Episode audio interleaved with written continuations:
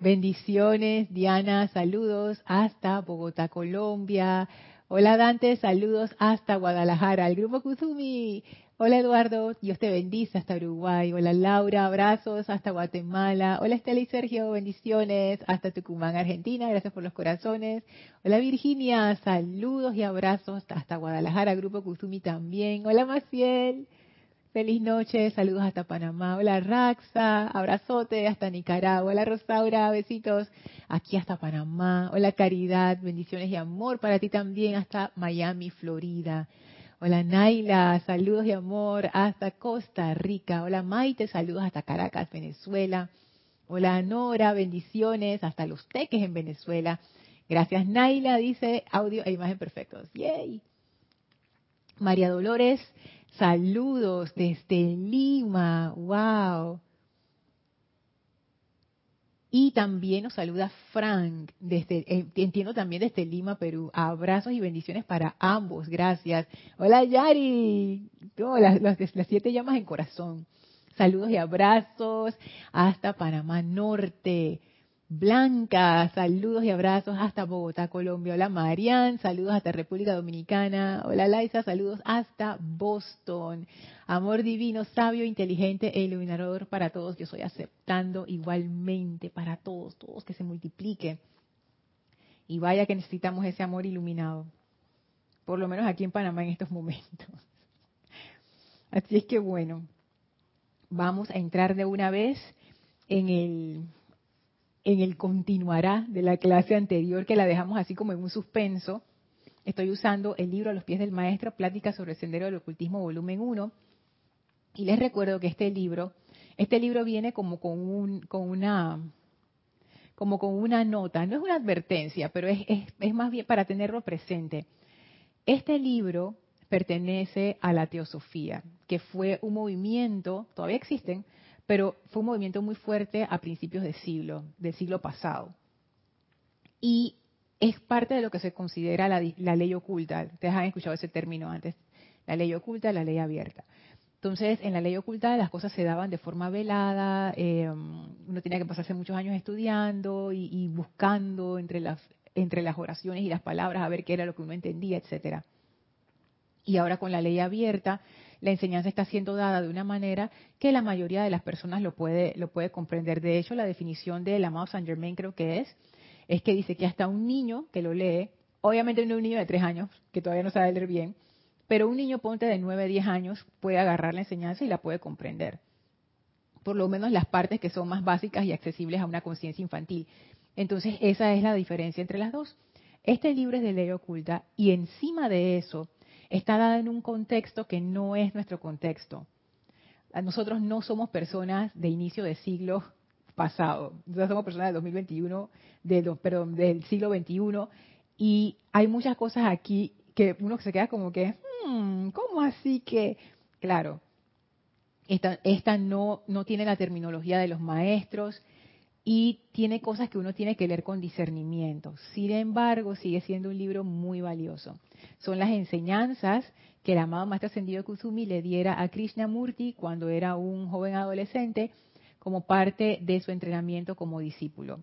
Y entonces él lo que hacía es que en la noche, según cuentan, el Krishnamurti iba a los planos internos, el Maestro Ascendido Kusumi le daba su lección, Krishnamurti se despertaba al día siguiente, recordaba la lección y la transcribía. Y lo que transcribía eran, eran parrafitos. Si ustedes ven el libro a los pies del maestro, que no es este, sino es un librito bien chiquitito, ese libro en su tamaño de bolsillo puede tener como, no sé, menos de 60 páginas por ahí. pero, pero tamaño de bolsillo sea chiquitito. Es un libro muy especial, cortito, pero muy, muy especial. es como esencia concentrada de sabiduría. Y estamos estudiando el tema de lo que son los el mundo de deseo, el tema de lo que es el control del mundo emocional, que es algo que estamos viendo con la maestra ascendida nada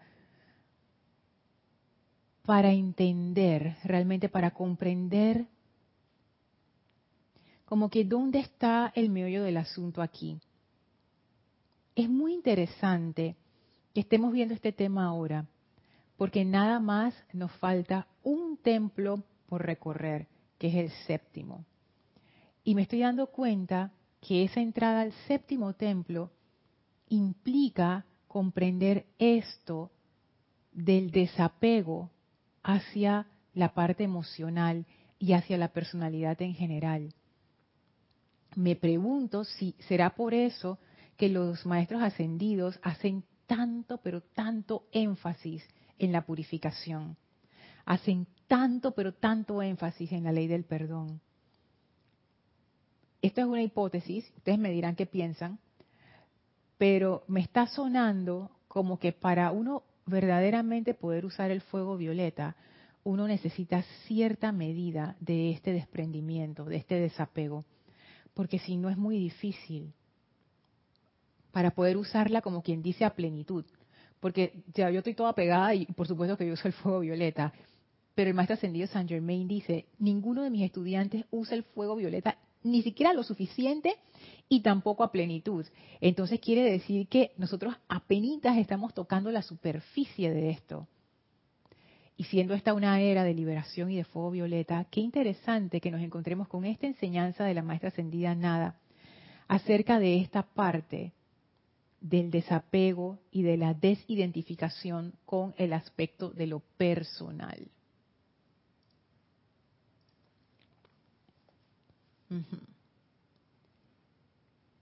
Vamos a ver acá al chat antes de iniciar. Marian Mateo dice, hablando del maestro ascendido Kusumi, vine casi enojada. casi enojada, me da risa. No enojada, casi.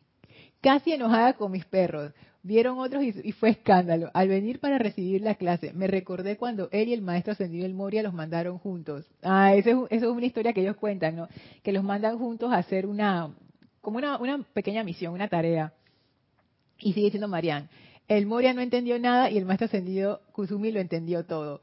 Me siento como el maestro el Moria al llegar a la clase. Entonces, que ese cuento a mí como me gusta, esa historia porque yo me identifico 100% con el maestro ascendido el Moria. O sea, yo no sé qué yo hubiera hecho, lo hubiera tirado por ahí. O sea, ya basta. O sea, ¿cómo te vas a quedar viendo una flor? A mí esa cosa me desespera. Entonces, es como que, pero muévete.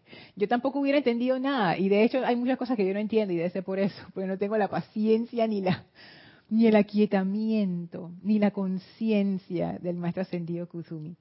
Pero esa, esa historia es muy interesante porque esto es una impresión mía, esto no es que sea así, yo, yo no sé, de repente el maestro viene y dice, no, Lorna, eso no es así, es ahí, metí la pata. Pero es muy interesante porque si no hubiera sido por el maestro ascendido, el Moria, el maestro ascendido Kusumi, jamás, jamás hubiera llegado a ningún lado. Se hubiera quedado viendo las flores por ahí y nunca hubiera hecho nada. Entonces ahí yo veo que se necesitan las dos partes se necesita esa parte del, impulso, del, de las ganas, del entusiasmo, de la acción, de ejecutar las cosas y hacerlas y llegar y tú sabes. Y se necesita también la otra parte del aquietamiento, de la contemplación, de saber cuándo callar, de saber entrar en ese estado receptivo. Son las dos. Y me gusta mucho porque me recuerda también lo que hemos estado hablando del, del sexto rayo, y su relación con el primer rayo, que allí vemos de nuevo ese balance. El primer rayo es un rayo de acción, de impulso. El sexto rayo es un rayo receptivo y de gracia. Entonces, hermoso. Un balance muy interesante. Hola Noelia, bendiciones hasta Montevideo, Uruguay. Hola María, bendiciones hasta Italia, Florencia. Wow, María, despierta esta hora. Nora dice, desde mi adolescencia siempre amé la historia de Francisco de Asís. Ahora en el sendero que supe que fue una encarnación del amado maestro Kuzumi, siento que lo he amado desde hace tiempo. Ay, Nora. No sé, al leer tu comentario como que me llegó una radiación muy linda. De seguro es así. O sea, como que me llegó el amor ese así como que, ay. El maestro ascendido Kuzumi aquí en el grupo también tiene sus fans. Es que, ay, sí. Él es un maestro muy especial.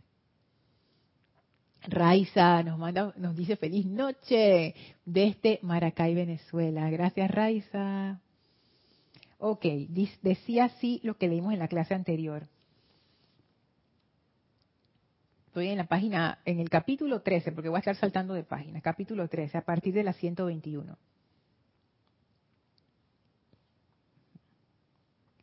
Hay muchos individuos para quienes la cualidad carencia de deseos es verdaderamente difícil. Y bueno, ya hablamos de esto, pero lo quiero repetir. Pienso que no es posible decidir que, ah, ya no tengo más deseos, porque esa es la naturaleza del cuerpo emocional. Siempre vamos a tener deseos, porque él funciona así. Lo importante es saber cuando esos deseos son estériles, como le decía Tony de Melo, y esos estériles son deseos que no te conducen absolutamente a nada, y cuando esos deseos son un reflejo de la voluntad de la presencia. Entonces, aquí realmente se están enfocando es en esos deseos estériles, y, vamos a ver que, es así cuando le, sigamos leyendo. Hay muchos individuos para quienes la cualidad carencia de deseos es verdaderamente difícil, porque sienten que sus deseos son ellos mismos y que si desechan sus deseos peculiares, sus gustos y disgustos, dejará de existir su yo. Pero esto le sucede tan solo a quienes no han visto al Maestro. A la luz de su santa presencia se extinguen todos los deseos, menos el de igualarse a Él. Sin embargo, antes que gocéis de la felicidad de encontraros frente a frente con Él, o sea, con el Maestro, podréis alcanzar, si queréis, la carencia de deseos. Y les comentaba que, bueno, en este caso en la teosofía, ellos hacían mucho, mucho, mucho, mucho énfasis en los maestros. Para nosotros, el equivalente en la enseñanza es el énfasis en la presencia. Entonces, pudieran, me atrevería a decir, aunque no sé si está del todo correcto, que esto de la carencia de deseos le sucede, o sea, esa lucha de esa identificación por los deseos, le sucede a aquellos, según Krishnamurti, que no han tenido ese contacto con la presencia. Porque a la luz de esa presencia se extinguen todos los deseos, menos el de igualarse a esa presencia. Entonces nos está diciendo, ay, qué pena, qué pena, Lorna, que tienes esa situación, fíjate, de estar identificándote con tus deseos. Cuando tú te conectes con tu presencia, todo eso se va a acabar, tú vas a ver, te vas a conectar con esa presencia y ya todos tus deseos se van a ir por tierra y te va a surgir ese deseo hermoso que va a tener poder sobre todos los demás de conectarte con esa presencia. Entonces yo digo, bueno, ni modo, va a tener que esperar a que eso pase para poder llegar a este punto. Pero entonces, entonces dice, sin embargo, antes que gocéis de la felicidad de encontraros con esa presencia, podréis alcanzar, si queréis, la carencia de deseos. Entonces, yo me quedé como que, espera.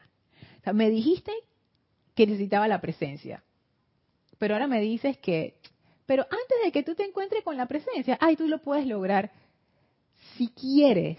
¿Cómo así que si quiero? ¿Cómo así que si quiero? Y yo, yo la verdad cuando leí esto, hace mucho tiempo la primera vez, yo me sentí como un poco indignada porque tras que es difícil, encima tú me vas a tirar esa palabra, que las palabras si quieres. Como quien dice, ay Lorna, tú puedes subir el Everest si quieres. No, son años de práctica y de entrenamiento y de tanques de oxígeno y de cuestiones y de, tú sabes. Entonces me pareció algo similar. Y aquí Annie Besant, que es una de las que las que la razón por la que este libro es tan gordito versus el libro otro que es chiquitito, es porque este libro compila los comentarios de dos grandes teósofos de aquella época, Annie Besant y Leadbeater.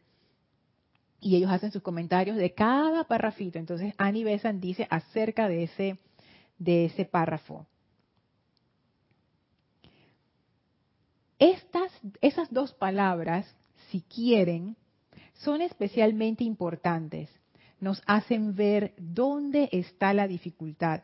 No es la habilidad, es casi siempre la voluntad de hacer una cosa lo que falta. Si pusieran en su trabajo en el sendero la misma voluntad que ponen en sus trabajos del mundo, su progreso sería rápido en verdad. Entonces aquí vemos que a nivel ella, ella, a mí me encanta como, como la claridad de su pensamiento y de su análisis y la forma en que ella entrega la enseñanza es muy interesante, a mí, me gusta mucho. Y ella nos hace, nos resalta esas palabras, si quieren, porque, y tiene razón, ¿qué significa si quiero? ay Lorna, tú puedes ir a la cocina y buscar agua, si quieres. Eso quiere decir que si no quiero no voy, pero si sí quiero, me paro y voy a hacer lo que a buscar el agua. Tiene que ver con esa parte que determina mis prioridades. Si esto realmente es importante y hasta qué punto es importante. Anibesan lo dice acá abajo. Si pusieran en su trabajo en el sendero la misma voluntad que ponen en sus trabajos del mundo, su progreso sería rápido en verdad. Y yo me he preguntado eso. Aquellos de ustedes que elaboran, la cantidad de esfuerzo, ya sea que elaboran para una empresa o tienen su propia empresa o tienen algún proyecto que están desarrollando. La cantidad de esfuerzo que uno le mete a estas cosas realmente es enorme. Y cuando uno lo compara con lo que uno le mete al sendero o a las cosas que supuestamente uno ama también, es poco. Y eso me hace preguntarme dos cosas. Primero, si es verdaderamente importante. Y segundo, sí, puede que sí sea importante, pero ¿hasta qué punto es importante? ¿Qué cosas yo estoy dispuesta a hacer por este sendero y qué no? Y esto que nos está planteando aquí el maestro a través de Krishnamurti y que nos han planteado a través de la enseñanza de los maestros ascendidos, es algo que requiere mucha perseverancia, porque es realmente ir a la raíz de la situación. Al final, no importa cómo uno llega, al punto que uno llega es que te enfrentas con ese ego, te enfrentas con tu importancia personal, te enfrentas con esa creación humana. Y eso es un enfrentamiento muy fuerte. Y allí uno puede decidir qué hacer sigo adelante purificando y transmutando esta parte hasta que se consuma o eh, lo agarro después pues. Ahora ahora mismo no lo hago después. Y yo no yo no yo no culparía a nadie que tomara la decisión de hacerlo después porque de verdad que es difícil es difícil y uno se da cuenta de estas cosas cuando uno quiere hacer, por ejemplo, cuando uno quiere hacer un cambio en su vida, ya sea un cambio chiquitito o un cambio grande. De una vez uno enfrenta esa parte de la resistencia al cambio. Y hay cosas de uno mismo que uno ni siquiera sabe que están allí. Y cuando la vida u otras personas te lo apuntan y te lo hacen ver, lo primero que surge, porque me ha pasado, es, es disgusto, es como que, ah, no me entienden o no sé qué. Entonces, yo me pongo a pensar qué difícil es en el caso de los seres humanos que estamos así como con esa con esos velos de la personalidad que no nos damos cuenta de lo enredados que estamos. Pensamos que estamos mejor de lo que realmente estamos. Y es difícil navegar estas aguas sin verdaderamente proponérselo como con una decisión, así como las decisiones estas del maestro ascendido del Moria. Vamos para allá, vamos para allá, vamos para allá. Ya. Se acabó, no hay discusión. Punto. Y obviamente nosotros no somos robots ni piedras, por supuesto que vamos a tener demoras en el camino y desvíos y todo lo demás. Y hay veces que uno se cansa, en serio. A veces uno es como que, ay, ya me cansé de perseverar pero lo importante es que uno como que mantenga ese, ese, esa estrella delante de uno, ¿no? Y al final esto es un juego de perseverancia, realmente es un juego de perseverancia. ¿Quién dura más? Y uno puede lograr la victoria. Es que esto, esto es muy interesante. Esto es algo que también Leadbeater dice. Porque uno pudiera irse por el camino de que, ay, pero yo no sé los maestros que esperan de nosotros, ¿cómo nos van a decir y que, uno puede lograr ese control sobre el mundo emocional y sobre la, que la carencia de deseos y no sé qué, si eso no se puede? Y entonces Leadbeater dice, esto es factible, porque el maestro nunca nos sugiere algo que no podamos hacer aun cuando sí pone ante nosotros muchas cosas que prueban nuestra paciencia y nuestra fuerza moral, porque esto es necesario si queremos progresar con rapidez. Y yo siento que los maestros ascendidos hacen lo mismo. Ellos no nos van a decir algo que no se puede lograr. Pero ellos sí nos dicen, esto requiere purificación, requiere perseverancia, requiere transmutación. Y requiere que uno se mantenga haciéndolo y haciéndolo y haciéndolo y haciéndolo y haciéndolo y haciéndolo. Lo que hablaba aquí en la clase de ayer. Recto pensar, recto medio de vida, recta concentración, recto hablar. Es cierto que uno puede sentirse abrumado por tantas cosas y ahora tengo, tengo, tengo que hacer todas estas cosas. No, pero sí es necesario que uno tenga una meta y que uno sepa para dónde uno va y qué es lo que quiere lograr.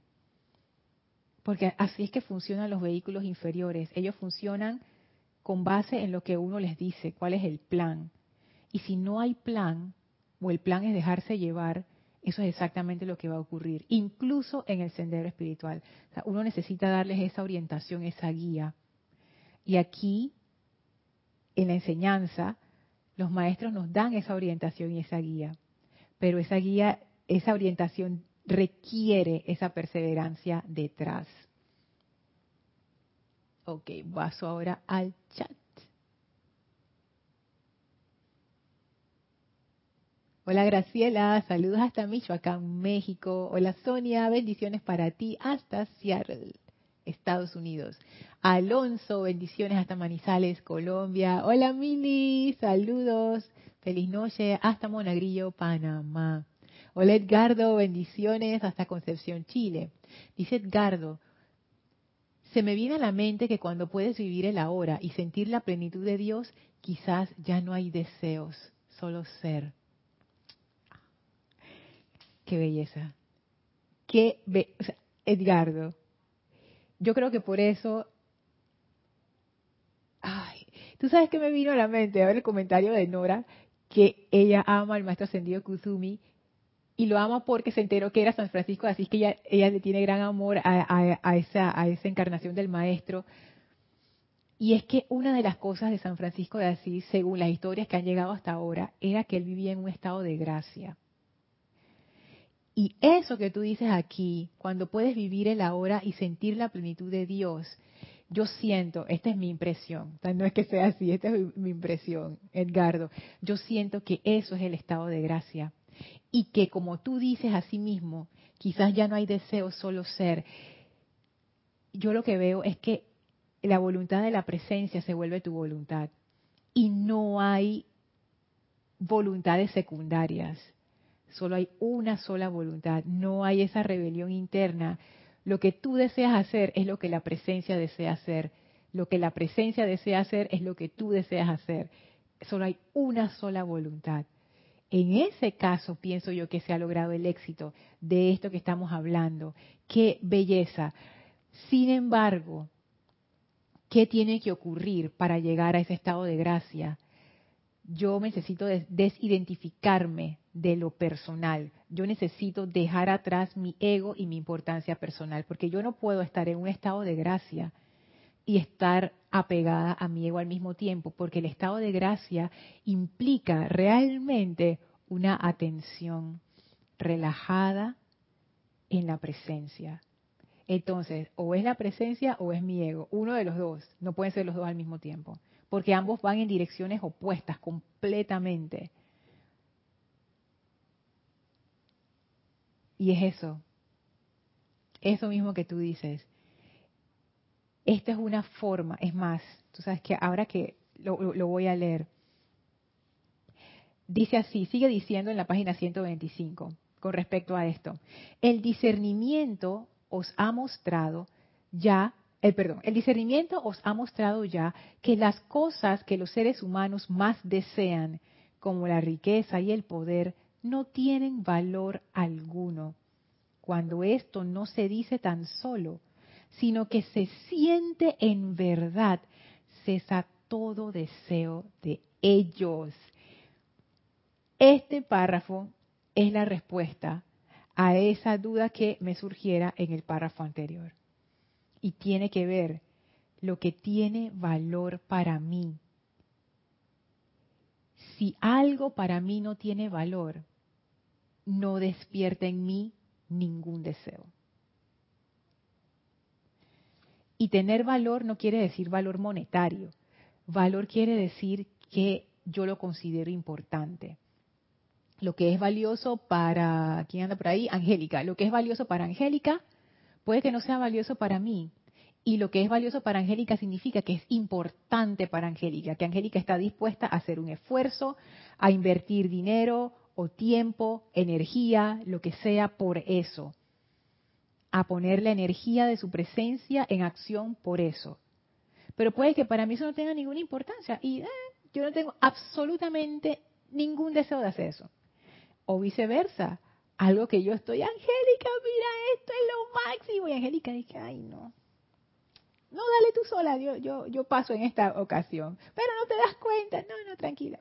Entonces es así como el cuerpo emocional se mueve hacia lo que nosotros consideramos valioso, lo que consideramos importante. Entonces, cuando dice aquí, cuando esto no se dice tan solo, o sea, cuando uno dice, ah, por, e, aquí ponen un ejemplo, la riqueza y el poder, pero puede ser cualquier cosa. Cuando esto no se dice tan solo, sino que se siente en verdad, o sea, cuando uno siente que estas cosas externas realmente no tienen valor, cesa todo deseo de ellos. Cesa todo deseo de ellos.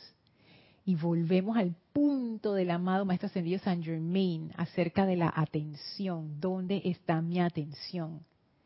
Mi atención está en lo que yo considero que es importante. Y eso es lo que yo deseo. Donde está mi atención, ahí estoy yo y en eso me convierto. El maestro no lo dijo en su eterna ley de la vida, pero ahora, no sé, el maestro nos dirá, realmente donde está mi atención, ¿será eso lo que yo deseo? Donde está mi atención me muestra dónde están mis deseos, porque mi atención va hacia aquello que yo considero importante. Entonces, ¿cómo llegar a quitar ese apego a los deseos estériles? quitándole importancia a estas cosas externas. Y a mí me gusta cómo lo dice aquí. El discernimiento os ha mostrado, me da risa porque yo, a, mí todavía, a mí todavía no me lo ha mostrado. El discernimiento os ha mostrado ya que las cosas que los seres humanos más desean, como la riqueza y el poder, o ese traje que te gusta, o los zapatos, o el libro, o lo que sea, o una persona no tienen valor alguno cuando esto no se dice tan solo, sino que se siente en verdad. Y esta es otra clave. Esto quiere decir que no es algo intelectual. Ah, yo sí sé que la riqueza no tiene ningún valor. Así. no, no.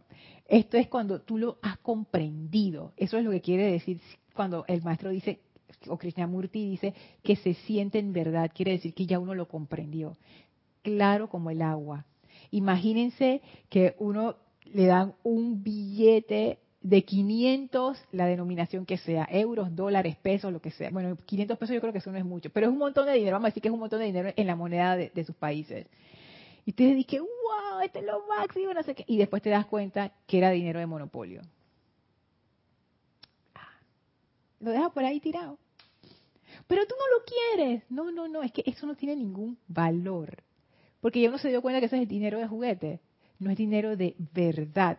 Entonces, esa emoción que uno sintió en los primeros instantes antes de que se diera cuenta de que era dinero de mentira, ahí estaba el deseo, porque eso era valioso. Con esto yo puedo comprar un súper de todo el mes, pero no, era dinero de monopolio. De una vez perdió su valor. Ah, esto no me sirve de nada. De repente para hacerle una broma a alguien, pero ya, y ahí cesó el deseo por ese billete. Así de rápido. Qué interesante, ¿verdad? O sea, no, no es un proceso poco a poco. No es que, ay, siento el deseo por este billete y ahora me voy a desapegar y es como una liga así, un problema y un proceso. No. En el momento en que eso dejó de tener valor para mí, se fue el deseo. Ya, dejó de ser importante. Reflexionemos sobre eso. No es cuestión de tiempo, es cuestión de hacer el cambio en conciencia, qué es importante. Y de nuevo, no puede ser un cambio dogmático, ni que lo leí en un libro, ni que me dijeron, ni que Lorna tiene que ser así, y que, ah, bueno, sí, no. No, es menester que cada uno de nosotros se dé cuenta de qué tiene valor y qué no tiene valor. Sigo. Gracias, Edgardo. Hola, Lourdes. Saludos hasta Penonomé, aquí en Panamá. Gracias a ti por estar. Angélica dice, Lorna, bendiciones, bendiciones, Angélica. Algo así como si quieres, pide una audiencia con, el maestro Serapis Bey en su oficina. Así mismo yo me sentí cuando leí ese de que si quieres, o sea, como que si quieres, de que me dicen algo imposible, si quieres. Así mismo, si quieres, pide una audiencia con el maestro Serapis Bey en su oficina. Su mirada desnudaría mi alma y yo trágame tierra al club. Ay, el maestro, el maestro. Sí, nos desnudaría totalmente, pero yo te digo, ya cuando uno ya... Eso, por lo menos a mí me ayudaría un montón en mi purificación, porque hay cosas que yo no veo o no quiero ver. Y, y ese desnudamiento con el maestro. Y yo le diría, es que hay maestra, agarra el celular y toma una foto ahí ahora que estoy toda desnuda y todas mis cosas están afuera para yo saber qué es lo que yo tengo que purificar, número uno, número dos, número tres, número cuatro, porque ya, ya basta, ya basta. Marianne dice, me pasa distinto que tú, el rayo dorado lo encuentro cercano, pienso que me quedaría horas escuchando a los seres de este rayo. Ay, qué lindo. Hay tres rayos que son difícil despegarme, rayo dorado, rosa y oro rubí. Son los rayos sweet. Ay, qué lindo. El rosa, el dorado y el oro rubí. Es que, claro, una vez que uno se adentra verdaderamente en la radiación de los rayos, uno descubre lo maravillosos que son. Cada uno es diferente y cada uno da algo en particular, pero siempre, siempre tenemos esa tendencia por nuestras propias características, ya sea por el cuerpo causal o por nuestra personalidad en esta encarnación, no sé. Pero siempre tendemos hacia uno o dos o tres rayos. eso es, bien, bien lindo. Y también dice mucho cuáles son los rayos hacia los cuales no tendemos. Y bueno, ya se puede imaginar las deficiencias de uno. Por ejemplo, yo que, que, hay rayo dorado. Ay, no. Eduardo dice, si quieres, dice, qué maravilloso.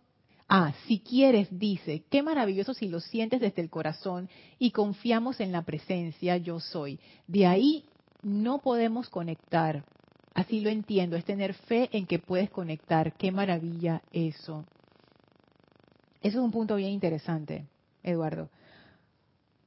Porque allí, wow, ese, ese es un punto muy interesante, porque allí sería decir que uno confía en la palabra del maestro. el maestro dijo, si quieres lo puedo hacer. Ok, yo sí quiero. Esa es la pregunta. Yo quiero. Y si la respuesta es yo sí quiero, quiere decir que hay una forma, hay un medio y manera para lograrlo. Solamente necesito descubrirlo o que el maestro me lo comparta o yo ver ser iluminada al respecto y ponerme a hacerlo. Pero ¿por qué lo voy a hacer? Porque lo quiero hacer.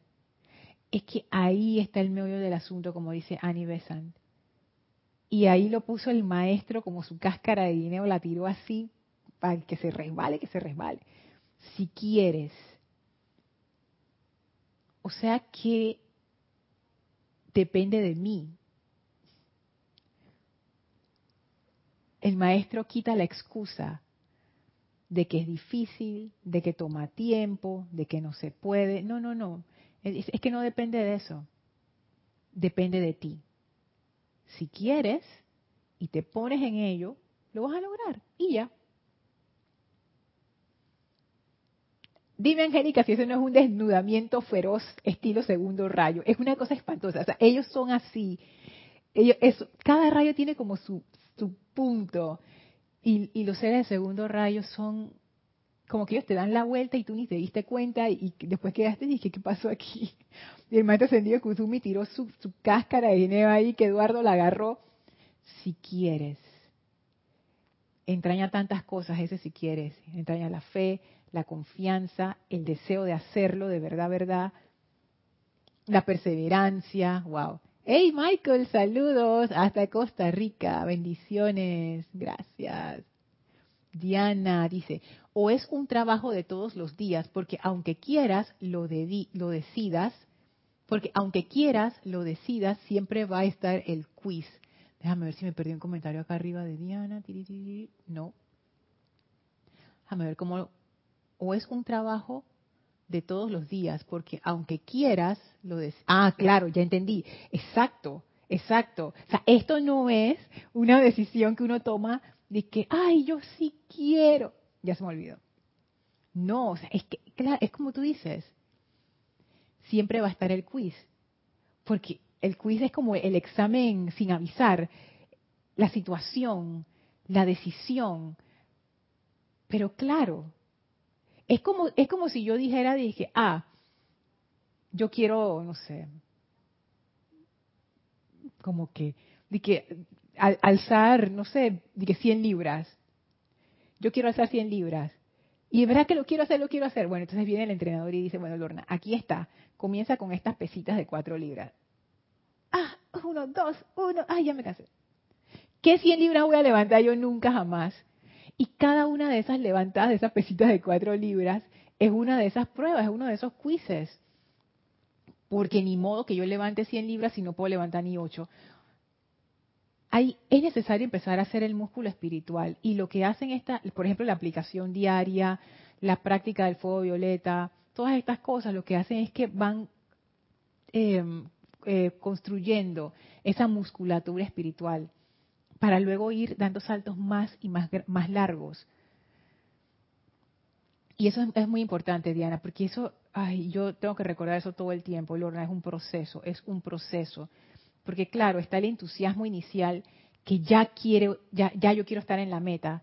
Y cuando me quedo corta, precisamente porque no tengo la musculatura espiritual todavía, me siento mal. Y, la, y eso desbarata mi perseverancia. Entonces, no, es un proceso, se va poco a poco, tranquila. El decir que, ay, me cansé de las pesitas de cuatro libras, no importa, toma un descansito, y agarra de nuevo las pesitas y sigue. Es así, es, es esa mezcla entre la disciplina y la flexibilidad. Porque la disciplina no tiene que ser rígida, la disciplina simplemente es algo que uno asume para llegar a una meta. Y la idea de la disciplina es que lo voy a hacer todos los días sin fallar y no sé qué, no sé qué. Y entonces uno empieza a hacerlo así como hasta mecánicamente. No. Es como ir caminando por un sendero. Es, ese trayecto. no se trata solamente de ver quién llega más rápido. Es ir aprendiendo de lo que uno va viendo a lo largo del sendero, porque eso es lo que va construyendo el sendero. Cada cosa es parte de ese sendero. Cada situación que nos pasa es una pista que nos enseña más todavía. Hola José, saludos hasta Guayaquil, Ecuador. Ay, sigue el comentario de Diana. Siempre va a estar el quiz, porque ellos lo hicieron, nos lo dicen, nos lo recuerdan todos ellos. Así es, todos ellos pasaron por exactamente los maestros, la misma situación. Es que no, es que no hay otra forma. Volviendo al ejemplo de las pesas, yo quiero levantar 100 libras, yo tengo que fortalecer mi cuerpo. No hay forma de que yo, con el cuerpo físico, levante 100 libras si yo no fortalezco mi cuerpo. Dije, ay, no, que se fortalezca el cuerpo de, Diana y entonces yo voy a levantar las 100 libras. Ay, sí. Diana hace todo el esfuerzo y yo voy a, no tiene sentido, exacto, exacto. Tiene que ver con una transformación de nuestra conciencia como decía el Elohim Vista hace varias clases atrás, esto es una transformación de la conciencia, es una transformación interna, no tanto de lo externo. Lo externo puede seguir igual, pero internamente esto es un proceso de cambio y es fuerte, es fuertísimo. Y eso también requiere ese aguante espiritual, porque como estas son cosas, entre comillas, invisibles, y que uno no las ve, uno piensa de que, ay, son tú sabes, no tiene efecto, no, no es, importante esos cambios de conciencia. Y yo me imagino, ustedes ya deben haber pasado por varios de esos. Son fuertes. Cuando uno tiene esos estremecimientos en sus mundos, esos desnudamientos de los que hablaba Angélica, el maestro ascendido Serapis Bey y otros maestros que Y cuando uno ve cosas de uno que a uno no le gustan, wow, eso es, es muy fuerte. Pero ahí está la cuestión, ¿no? ¿Qué es lo importante? ¿Gratificarme o aprender de esto y usarlo como un peldaño para seguir subiendo? Ahí está el quiz, como decía Diana. Siempre está el quiz ahí, la decisión. ¿Qué voy a hacer? Marianne, defíneme nuevamente, Lorna, lo que es vivir en ese estado de gracia. Te voy a leer lo que nos dijo, lo que nos dijo Edgardo, espérate. Dice así, cuando puedes vivir el ahora y sentir la plenitud de Dios. No sé, a mí me encanta esa definición. Cuando puedes vivir en el ahora y sentir la plenitud de Dios. Ay, qué belleza, belleza.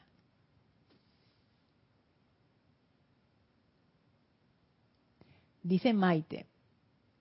Maite o Maite. No sé, perdón si estoy diciendo tu nombre mal. Ay, Lorna, dice Maite o Maite. Pienso igual que ese, si quieres, es asociado al primer rayo, a esa voluntad que se requiere para desapegarnos, exacto, de los deseos estériles, sumado a la purificación de sus causas y núcleos. Me encanta. yo también lo veo así. Yo también lo veo así. Y me encanta que pusiste esto asociado al primer rayo, a esa voluntad que se requiere para desapegarnos de esos deseos estériles. De nuevo volvemos al punto del si quieres. Ay, el maestro, el maestro Sentido Kusumi, Dios mío, o sea, él, esas cáscaras que él tira por ahí, que revelan tanto, dos palabras, miren todo lo que le hemos sacado. Increíble. Por eso, por eso es que él puede escribir dos líneas y uno de esas dos líneas puede hacer libros y libros. Dice Sonia.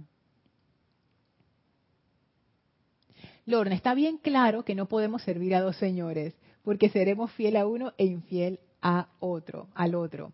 El yo mi mío debe desaparecer y darle toda la libertad a la magna presencia yo soy, nuestro yo superior. Y así mismo es, Sonia, pero ¿qué tú crees? Yo me he visto en esa yo todavía quiero servir a los dos señores. Lo digo sin ningún tipo de vergüenza, para que se sepa.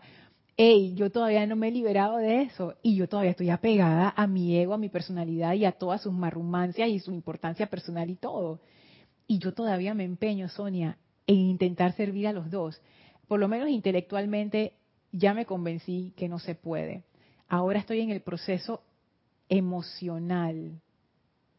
Esta parte que, que es como lo, cuando, cuando aquí el maestro Krishnamurti dice, cuando esto no se dice tan solo, sino que se siente en verdad. Ahora mismo yo estoy en la parte de aprender o comprenderlo de manera que yo pueda sentirlo en verdad. Porque la tendencia siempre es hacia el ego, hacia lo personal, hacia la importancia personal, hacia lo que es importante para mí y los demás que se las arreglen esa parte. yo quiero, yo espero en algún momento comprender eso, de verdad que sí. No con la cabeza solamente, sino realmente comprenderlo. Angélica dice, Lorna, a diferencia de los animales que tienen necesidades, los humanos tenemos deseos que cuanto más se satisfacen, más abundan. Y es allí donde el discernimiento es vital para identificar esos deseos, perdón, para identificar si esos deseos son compulsiones del ego, tal cual, tal cual. Y nosotros también tenemos necesidades, porque nuestro cuerpo físico tiene necesidades, o sea, tiene que comer si no se muere, tiene que respirar si no se muere, tiene que tomar agua si no se muere. O sea, este cuerpo, mucho mantenimiento, wow. Pero hay cosas que, estas cosas son importantes para mantener al cuerpo físico. Pero ah, como tú dices, eh, hay, como una complejidad detrás de eso, ¿no? Cuantos más deseos supuestamente yo satisfago, cuantos más deseos nacen. Ya nos tenemos que dar cuenta que hay algo ahí que como que no es, como que, hey, esta máquina se traga todas mis monedas y no me da nada. O sea, ¿cómo, cómo así? Hay un ciclo ahí que está funcionando y a uno le toma un rato darse cuenta que la satisfacción de los deseos te va a llevar a más deseos, no te va a llevar a una mayor satisfacción. Y es una satisfacción temporal. Hola Alejandro, saludos desde hasta Iquique, Chile, bendiciones. Saludos para ti. qué lindo, qué lindo saber de ti.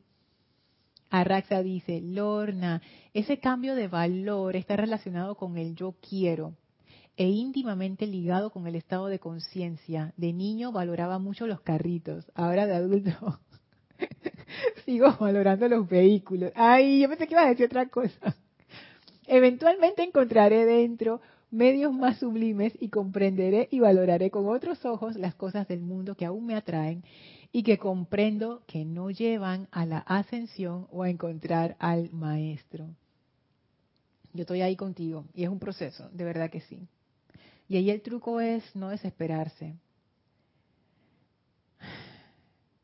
Eso, eso a mí me, me cuesta a veces. A veces es como que, ay, pero Lorna, ¿hasta cuándo? Es un proceso, es un proceso, es un proceso. Y yo pienso que el maestro ascendido Kusumi es él nos da como esa, como ese confort de decirnos, sí, es un proceso, tranquilo, vas bien, vas bien. Pero maestro, mira, tranquila, tranquilo, vas bien. En tanto sigas el sendero, todo está bien. En tanto sigas perseverando, todo está bien. Pero maestro, me caí, mira, no importa, párate y ya, sigue, sigue, no hay problema, vas bien, vas bien nos da como esa confianza de seguir adelante, porque es un proceso. Yo me pregunto, ¿qué tendría que pasar a Raxa para que uno dejara de valorar lo que uno valora? ¿Dónde está la raíz de eso? ¿Cuál es la raíz? ¿Por qué yo valoro algunas cosas y otras no?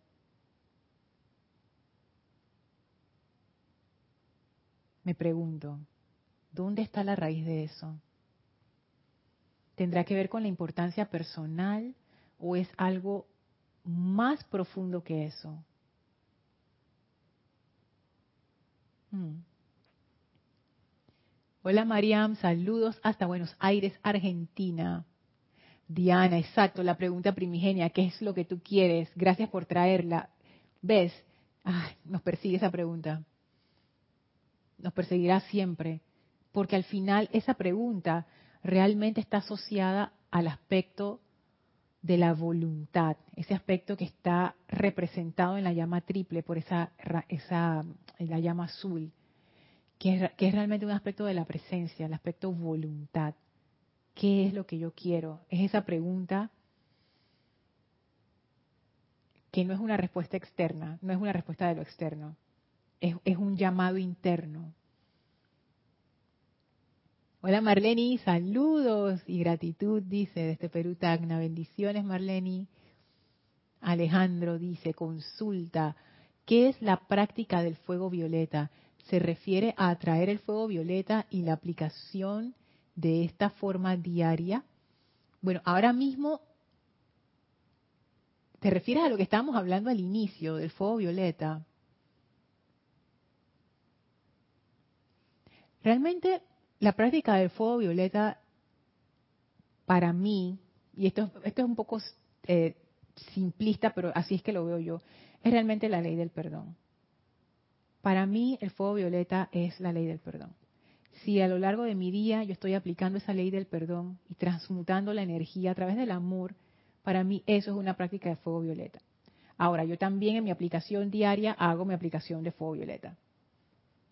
Así que sí cuando entremos al séptimo templo, que ya lo vislumbro, vamos a ver mucho de ese fuego violeta. Mucho, mucho, mucho, mucho. Diana dice, total, Lorna, hay que estar conscientes de que es un proceso. Vuelvo a recordar la peli de Disney, Hércules. Ay, pero no contaste que yo vi esa película pero hace tanto tiempo. Yo sé que eso está basado en un mito que son los trabajos de Hércules, que le pusieron 12 misiones que hacer y todas eran imposibles y todas las hizo. Pero entonces uno pudiera decir que sí, pero ese era Hércules, que era un semidios y yo soy una humana cualquiera. Y viene el maestro ascendido, Kusumi, de nuevo y tira de nuevo su cáscara así de guineo. o de cambur, o de plátano, como se llame en sus países, y dice, como para que uno se resbale ahí suavemente, si quieres, si quieres, no tienes que ser una heroína, un héroe, no tienes que ser Saint Germain, no tienes que ser Superman, no tienes que ser nada. Cualquiera lo puede hacer. Si quieres. Ay, el maestro, Dios mío. Yo no sé si él se ríe cuando él hace estas cosas, no sé. Mili dice, es que para mí ese si quieres del maestro es como un reto, o sea, un desafío que te dice, bueno, si realmente quieres, tú lo puedes lograr, ponte a trabajar. así mismo, yo también lo veo así, como que lo dijo suavecito, pero en realidad, tú sabes, ¿no? Ese era el mensaje oculto. Angélica dice, Lorna, y sí, lo esencial es invisible a los ojos. Ay, como dice el principito, lindo. Autoconocernos y decidir qué hacer con eso que te hace sufrir es lo más elevado dentro de la actividad humana y te convierte en un ser divino. Autoconocernos y decidir qué hacer con eso que te hace sufrir. Me gusta cómo, cómo lo fraseas, pero es, es dramático, fíjate decidir qué hacer con eso que te hace sufrir. Eso parece el nombre de un libro, yo lo leería.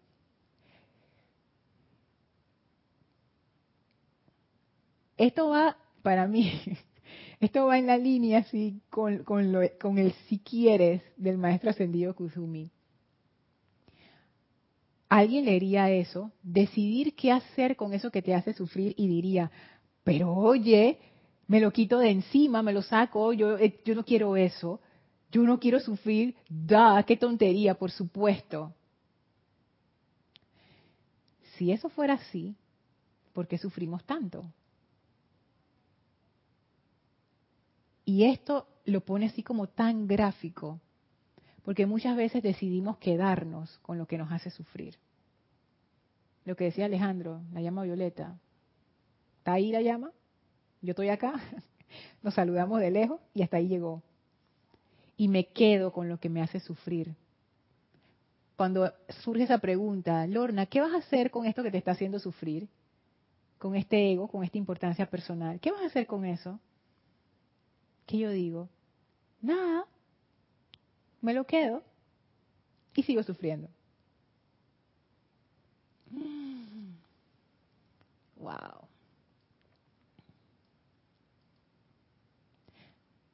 Sonia dice, Lorna, yo también, yo también, pero cuando quiero hacer lo que yo quiero, me va muy mal. y pago el precio. Eso es, cuando uno quiere servir a los dos señores, dice Sonia. Es que no se puede. Yo, yo he intentado varias, varias formas y que va, no, no, tampoco me va bien. Diana dice, enseñanza del amado Maestro Ascendido Kusumi, conscientemente siéntete envuelto en la luz de Dios su presencia y su amor. Ay, qué belleza. Ya estoy anticipando la transmisión de la llama este domingo, te digo, Diana, porque yo necesito esto, ¿eh? envolverme, sentirme envuelta en esa luz de Dios, su presencia y su amor. El maestro ascendido Kusumi encarna eso. Él es ese ser, o es uno de los seres que encarna eso. Que cuando Él te envuelve en su presencia es es eso, es, wow, es especial. Dice María Lorna, con respecto a la pregunta de Arraxa, ¿la presencia no es también opulencia? Sí, claro que sí. Si te refieres, por ejemplo, a opulencia de toda cosa buena, incluyendo cosas materiales, efectivamente. Sin embargo, hay una diferencia entre estar apegado a algo y que te guste algo por ejemplo, uno puede estar, uno le puede gustar el chocolate o uno puede estar apegado al chocolate o en un caso más radical uno puede estar obsesionado por el chocolate y ahí tú ves como que, ok, a ti te pueden gustar muchas cosas y las cosas materiales para nada son malas, al contrario, son muy buenas y te sirven bien en tu vida diaria. Pero el, el caso clásico, una cosa es que tú utilices el dinero para tu vida normal ya sea que, tengas mucho o que tengas poco, igual lo usas, ta, ta, ta. Otra cosa es que uno esté apegado al dinero. Por ejemplo, por X cantidad yo estoy dispuesta a hacer X cosa. Yo sé que no es bueno, yo sé que le va a hacer daño a un montón de gente, pero mira, a mí no me importa. Con tal de meterme esa plata en el bolsillo, ese dinero en el bolsillo, los demás que se las arreglen. Si no fuera yo, fuera otro, etcétera, etcétera. Ustedes han escuchado este cuento antes, muchas veces me imagino. Y ahí estamos hablando de un nivel de apego. ¿Por qué uno hace eso?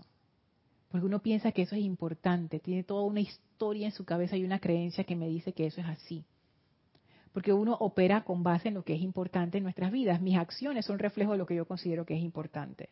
Y las acciones de todo el mundo son, es así. Es, Entonces, sí, la opulencia, excelente, buenísima, pero la idea es que uno utilice esa opulencia porque está ahí para ser usada, es como, es como un banquete, el banquete está ahí para ser comido y disfrutado, pero no es para guardarte la comida en los bolsillos y venderla en la calle y salir por ahí, que está mi comida y ponerte a pelear con el otro, no, disfruta, come hasta donde quieres y ya, eso es opulencia. Lo otro es un apego. Y esa diferencia, María, es bien importante, porque a veces uno puede pensar, es que, es que, es que yo no puedo, no, como que no puedo disfrutar del mundo material y yo pienso que es al revés. Yo pienso que nosotros, de hecho, no disfrutamos suficiente del mundo material, porque el apego evita ese disfrute. Estamos viendo un amanecer y pensamos, ay, hay que tomarle una foto porque si no se va a ir el amanecer, no sé qué. O estoy viendo un amanecer y estoy pensando en lo que voy a cocinar más tarde. O estoy viendo el amanecer y estoy pensando en la rabia que agarré ayer. No está, como decía eh, Edgardo, no estamos en el aquí, en el ahora. Nos perdemos el momento de gracia. Y la vida pasa así. Sin gracia. Diana, ay, ya me pasé, Dios mío, voy rapidito. Diana, es un juego de palabras, el uso del lenguaje cuando cuánto puede hacernos errar. Uso de la palabra deseo entre comillas. Creo que ver entre comillas, eso es parte de volverse un estudiante práctico. Así es. Sí. Eso de estudiante práctico es importante. Lo que decía Kira ayer, que uno haga lo que uno cree. Arraza dice, Lorna, creo que el hábito, costumbre y similares nos predisponen, además de mi propia acumulación de personalidad, la atención al Cristo interno y la práctica del yo soy cambia esos deseos. Sí, yo creo que sí, porque eso tiene que ver con la reorientación que hablamos en la clase anterior, eso reorienta la atención. Hola Iván, bendiciones, no importa, escucharás en diferido. Noelia, muchas gracias, gracias de parte de Marianne, gracias de parte de María, dice Diana, es que Hércules llegó a sentir que no podía, que no era capaz, y su instructor le muestra que es un proceso. Si quieres, es con disciplina, aun cuando fuera un semidios. qué bien. Ok. Bueno, y con eso terminamos por hoy. Seguimos analizando esto en la siguiente clase. Gracias por su atención. Vamos a despedirnos del maestro ascendido Kuzumi y de la maestra ascendida Nada. Por favor, cierren sus ojos, visualícenlos frente a ustedes, envíenles su amor y gratitud y permitan que esa comprensión de amor y de sabiduría que ellos son se vierta a través de sus conciencias los llene con esa iluminación divina de amor, para que podamos comprender y poner nuestra atención sobre lo verdaderamente valioso.